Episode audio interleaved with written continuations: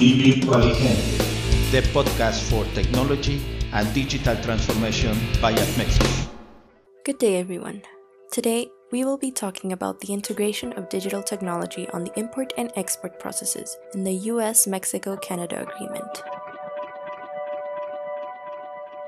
Technology is a key tool in the improvement of different processes, among which we can list the managerial ones. The government of the United States of America, in reference to the Free Trade Agreement signed in June 2020 through its Customs and Border Protection CBP, has integrated several technologies that support the import and export processes of goods and services between Canada and Mexico, with the aim of carrying out a more efficient and transparent control in this process. On the subject of e commerce, the growth of data in recent years is very significant. Most online shopping services are associated with global transportation companies. An average of 1.8 million packages are shipped every day.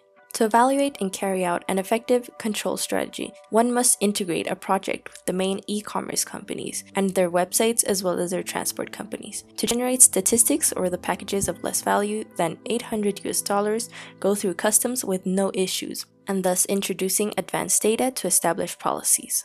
The result of the study was to implement an international rule, which was published by an international organization in August 2019, which includes an international framework of rules and cross border e commerce transactions. As for intellectual property, CBP, with the use of technology, can detect 27,500 submissions affecting big companies. Moving on to blockchain technological innovation. In September of 2019, CBP launched its second proof of concept to test blockchain technology in an intellectual property rights scenario. The proof of concept used two new data elements a legal entity identifier to verify corporations, and a globally unique product identifier to authenticate products.